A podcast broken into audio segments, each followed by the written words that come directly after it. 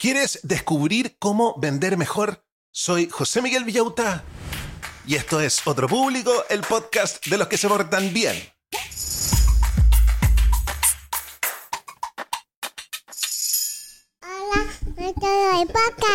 Hola a todos los del podcast, ¿cómo están brochachos? ¿Cómo están las brochets? ¿Cómo está la familia Manson, McKinsey, Morgan, Gaga, Pinkett, Smith, Abercrombie and Fitch? ¿Cómo está nuestra secta de la productividad?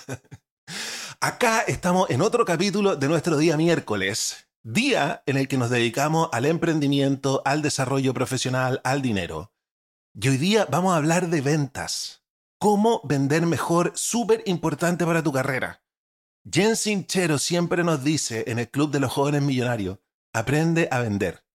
Ojo porque lo que van a escuchar el día de hoy les sirve tanto a los que trabajan en ventas, a los que tienen su emprendimiento, pero también a todo el resto ya que todos tenemos que vender algo alguna vez, al jefe hay que venderle una idea, por ejemplo, la idea de que nos suba de puesto. Encontré un libro que se llama Sales Pitch, Pitch de ventas. En español se podría traducir como argumento de ventas, discurso de ventas, escrito por April Danford. Ella ha trabajado con varias empresas de tecnología y de startup y ha lanzado con éxito 16 productos ¿Cuántos productos con éxito hemos lanzado nosotros? Uno, dos, bueno, ella ha lanzado 16. Pongan atención porque esto es lo que vamos a aprender el día de hoy. ¿Cómo mejorar las presentaciones de ventas con narrativa? ¿Cómo identificar y responder a las objeciones de los clientes? ¿Por qué tenemos que personalizar las demostraciones de los productos? ¿Qué hace que una historia de ventas sea convincente? Y cómo usar un pitch de ventas en marketing, eso entre otras muchas cosas más. Pero antes de revisar el libro, vamos a agradecer a todos los que hacen que esta máquina independiente funcione, a todos los patrones que me colaboran mensualmente con dinero a través de Patreon para que yo pueda dedicarme tiempo completo a esto. Quiero decirles que el coworking silencioso de los patrones está siendo un éxito, está funcionando. A los patrones les mando todos los días un link en la mañana y nos conectamos a un Zoom y trabajamos todo el día hasta las 5 de la tarde, nos acompañamos, trabajamos en silencio, tenemos el método Pomodoro, hay un reloj en la pantalla grande donde van apareciendo los pomodoros, los descansos, nos damos ánimo. Así que todos los patrones, muchas gracias y conéctense al coworking silencioso si es que están trabajando desde la casa o desde la oficina también pueden conectarse piola, sirve N para concentrarse y sacar los proyectos adelante. Por ejemplo, el otro día, el lunes, yo pensé que iba a tener que trabajar más o menos hasta las 10 de la noche. Y me conecté al coworking silencioso. Trabajé a conciencia con los pomodoros y ya a las 3 de la tarde tenía todo listo.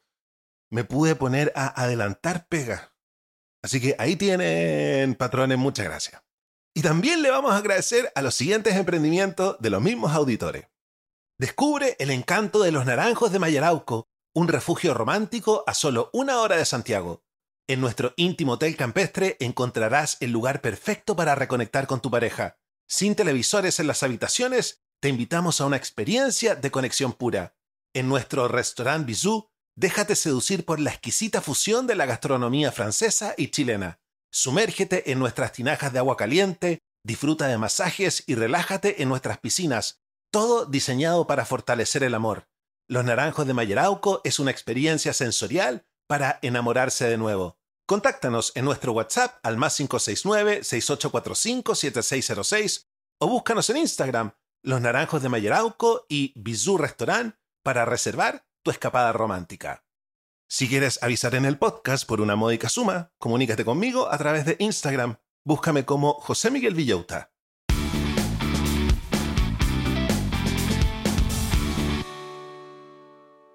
Y la primera idea del libro es la siguiente.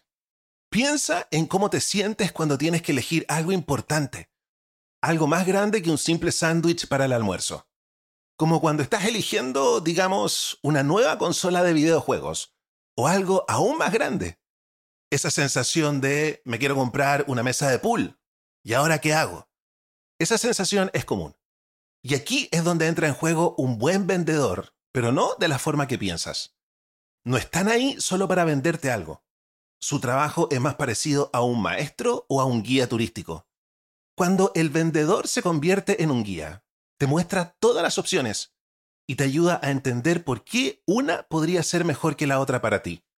Esto es crucial, especialmente cuando hay tantas opciones que se siente como un laberinto. Imagina que estás eligiendo entre diferentes tipos de bicicletas. Quieres una, pero hay tantas. Hay de montaña, hay de ruta, hay híbridas. Un buen vendedor te va a explicar las diferencias y te va a ayudar a elegir la mejor para ti, no solo la más cara o la más popular. Es interesante saber que entre el 40 y el 60% de las veces, la gente termina no eligiendo nada. ¿Por qué? Porque cambiar o elegir algo nuevo da miedo o puede parecer demasiado complicado. Pongan atención los vendedores, todo el mundo, porque esta frase es fundamental. Cambiar o elegir algo nuevo puede dar miedo o parecer demasiado complicado. Y aquí es donde un vendedor debe ser más como un entrenador, ayudándote a superar esas dudas, no presionándote para que te compres algo rápidamente. En lugar de hablar solo de lo genial que es tu producto, un buen vendedor debería hablarte sobre cómo puedes solucionar tus problemas o mejorar tu vida. Deben ser honestos, incluso si eso significa hablar sobre otros productos. La claridad es importante. Quieres entender por qué deberías elegir algo, no solo que te digan qué es lo mejor. Entonces, si alguna vez te encuentras vendiendo algo, recuerda, no se trata solo de hacer una venta. Se trata de entender a la persona con la que estás hablando, enseñarles sobre lo que están eligiendo y ayudarles a tomar una decisión que realmente les convenga. Ese es ser un guía en su viaje de elección. Imagina que estás a punto de hacer tu primera llamada de ventas. Nervioso, ¿no? Eso es súper normal, pero aquí van unos consejos clave. Primero, piensa en si la persona con la que vas a hablar realmente podría estar interesada en lo que ofreces. Esto es lo que llamamos calificación. ¿Tiene sentido hablar con ellos? Fíjate en cosas como el tamaño de su empresa, su presupuesto, y si lo que ofreces encaja con lo que ellos necesitan.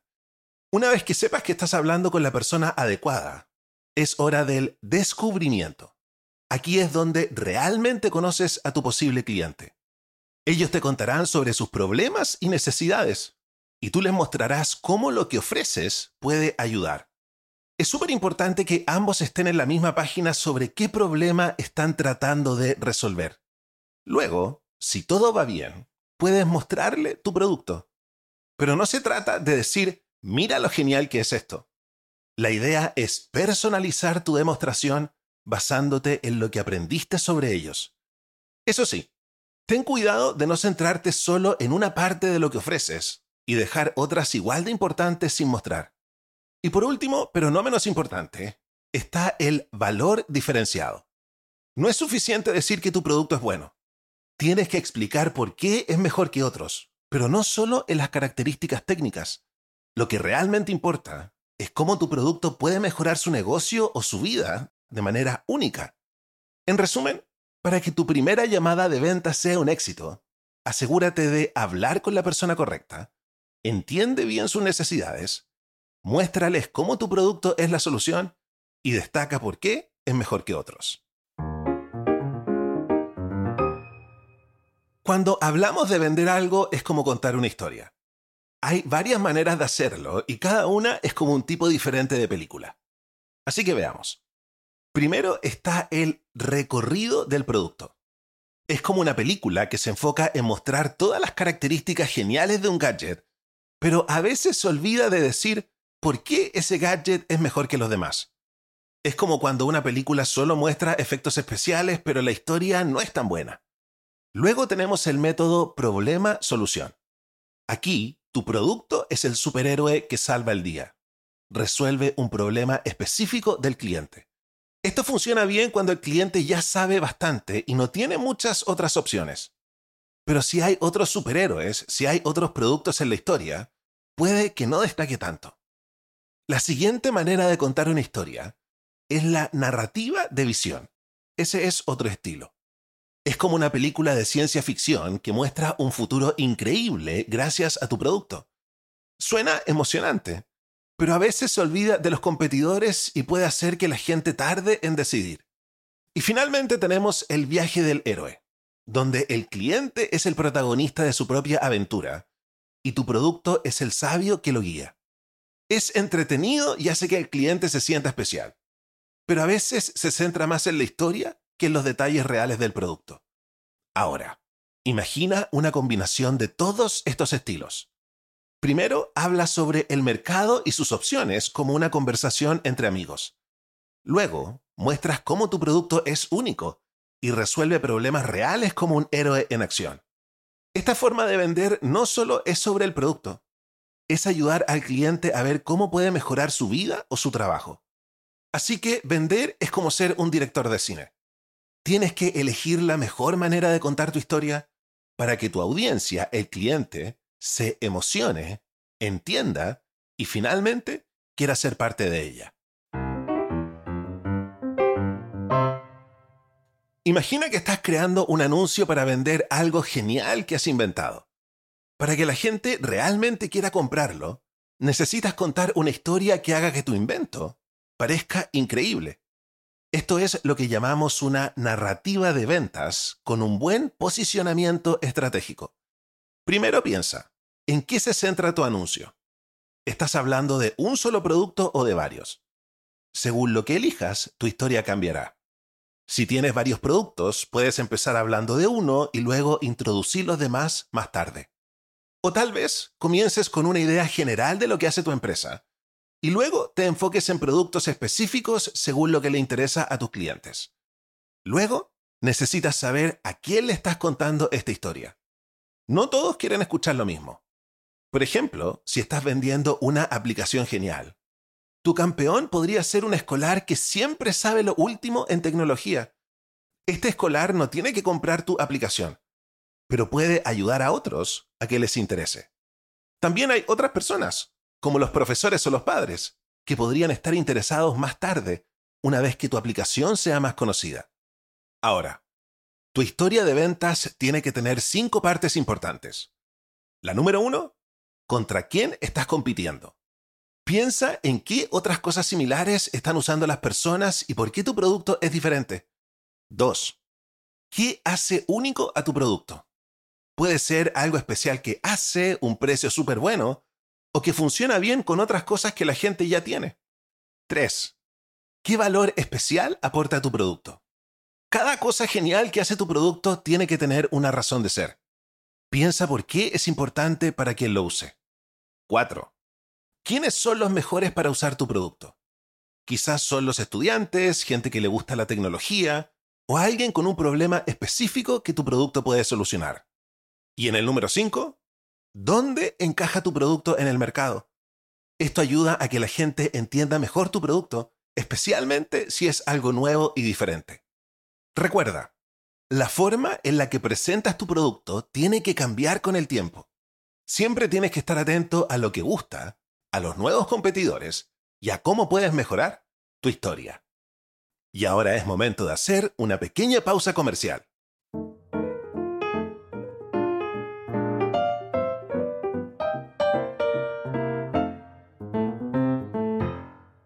En esos momentos en que nuestro hijo no quiere comer, ¿qué creen que nos dirían si hablaran? Hasta que cumplí 10 meses mis padres me alimentaban bastante bien pero de repente empezaron a ser insistentes con la comida. Después de que terminaba, me pedían una cucharada más y para verlos contentos la aceptaba, aunque después tuviera una sensación de pesadez. Ahora, la hora de comer se ha convertido en un suplicio y se me quita la poca hambre que tengo. La nutrición infantil es un aspecto crucial en el desarrollo de nuestros hijos. Sin embargo, es importante considerar no solo qué comen, sino también cómo lo hacen. Debemos observar las señales de nuestros hijos y hacer que la comida se convierta en un momento de encuentro y de placer. Jardín Infantil y Sala Cuna Casa Roble tiene matrículas abiertas e incluye toda la alimentación y materiales. Estamos en Gestrudis Echeñique 485 Barrio El Golf. Contáctanos en jardincasarroble.cl o en nuestro Instagram arroba.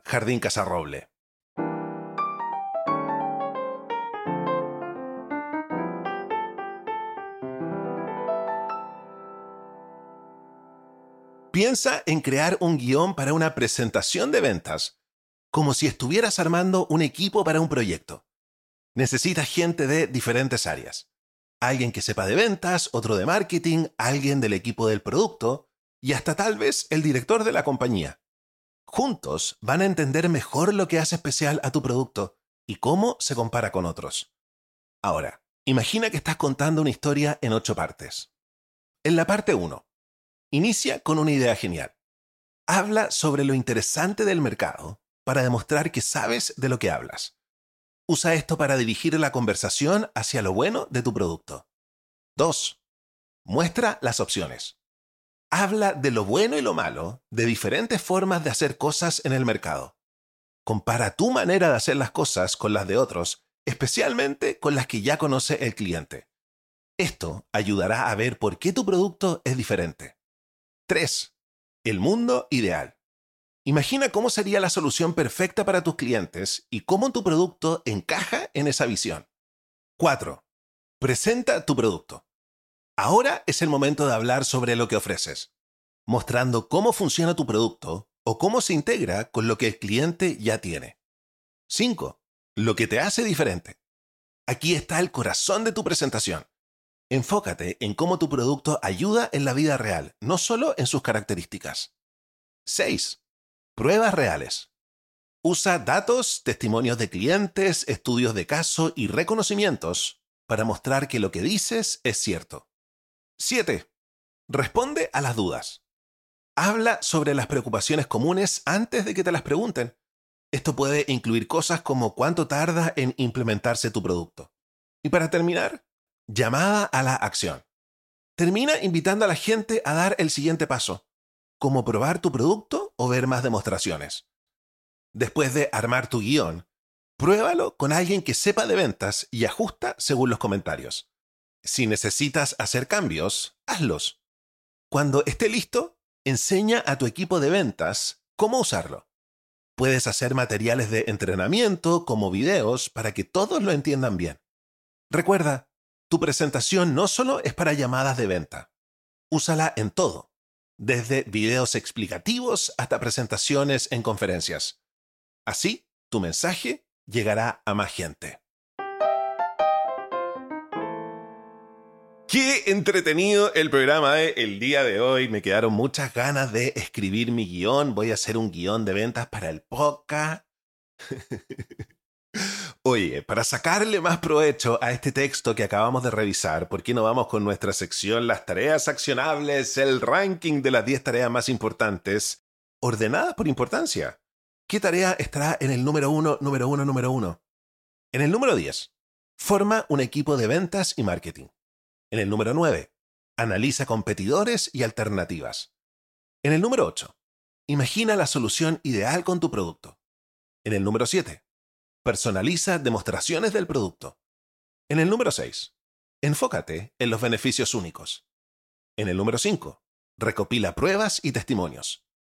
En el número 4, prepara respuestas a las objeciones. En el número 3, crea un llamado a la acción claro. En el número 2, ajusta la presentación según el feedback. Y en el número 1, número 1, número 1, integra la venta en todas las actividades de marketing.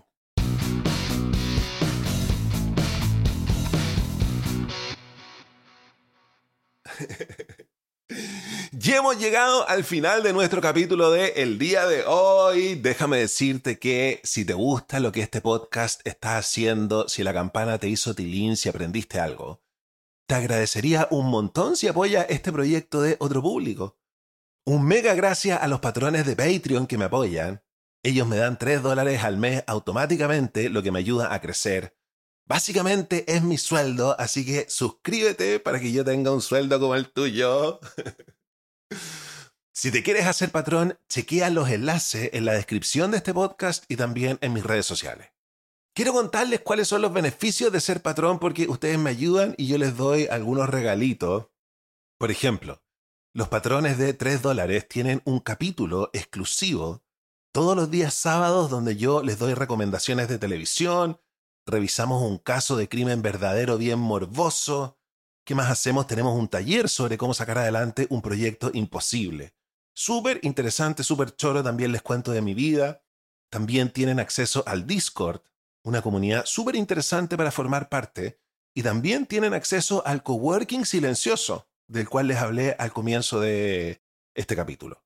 Si te quieres hacer patrón de 9 dólares, además tenemos un Zoom todos los viernes en la noche, donde hablamos sobre cómo sacar adelante nuestro proyecto imposible, conversamos mucho sobre trabajar duro, ese va a ser el tema del podcast este año.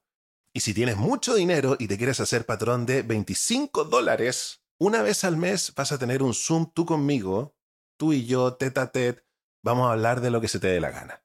Así que hay muchas maneras de apoyar este proyecto para que tengamos seis capítulos a la semana, aprendiendo y riéndolo. Oye, y si no te puedes hacer patrón, siempre puedes colaborar compartiendo el podcast en tus redes, el boca en boca, ya que estamos hablando de marketing, es la manera más efectiva. Muchas gracias por escuchar, cuídense y los dejo invitados para que mañana escuchen nuestro capítulo sobre déficit atencional, que está muy, muy interesante. Estamos hablando del cerebelo. La gente que tiene déficit atencional tiene el cerebelo ligeramente más pequeño ¿Cómo afecta esto a nuestra atención? ¿Qué podemos hacer? De eso vamos a hablar mañana. Cuídense y los quiero mucho. Gracias por escucharme. Chao, chao.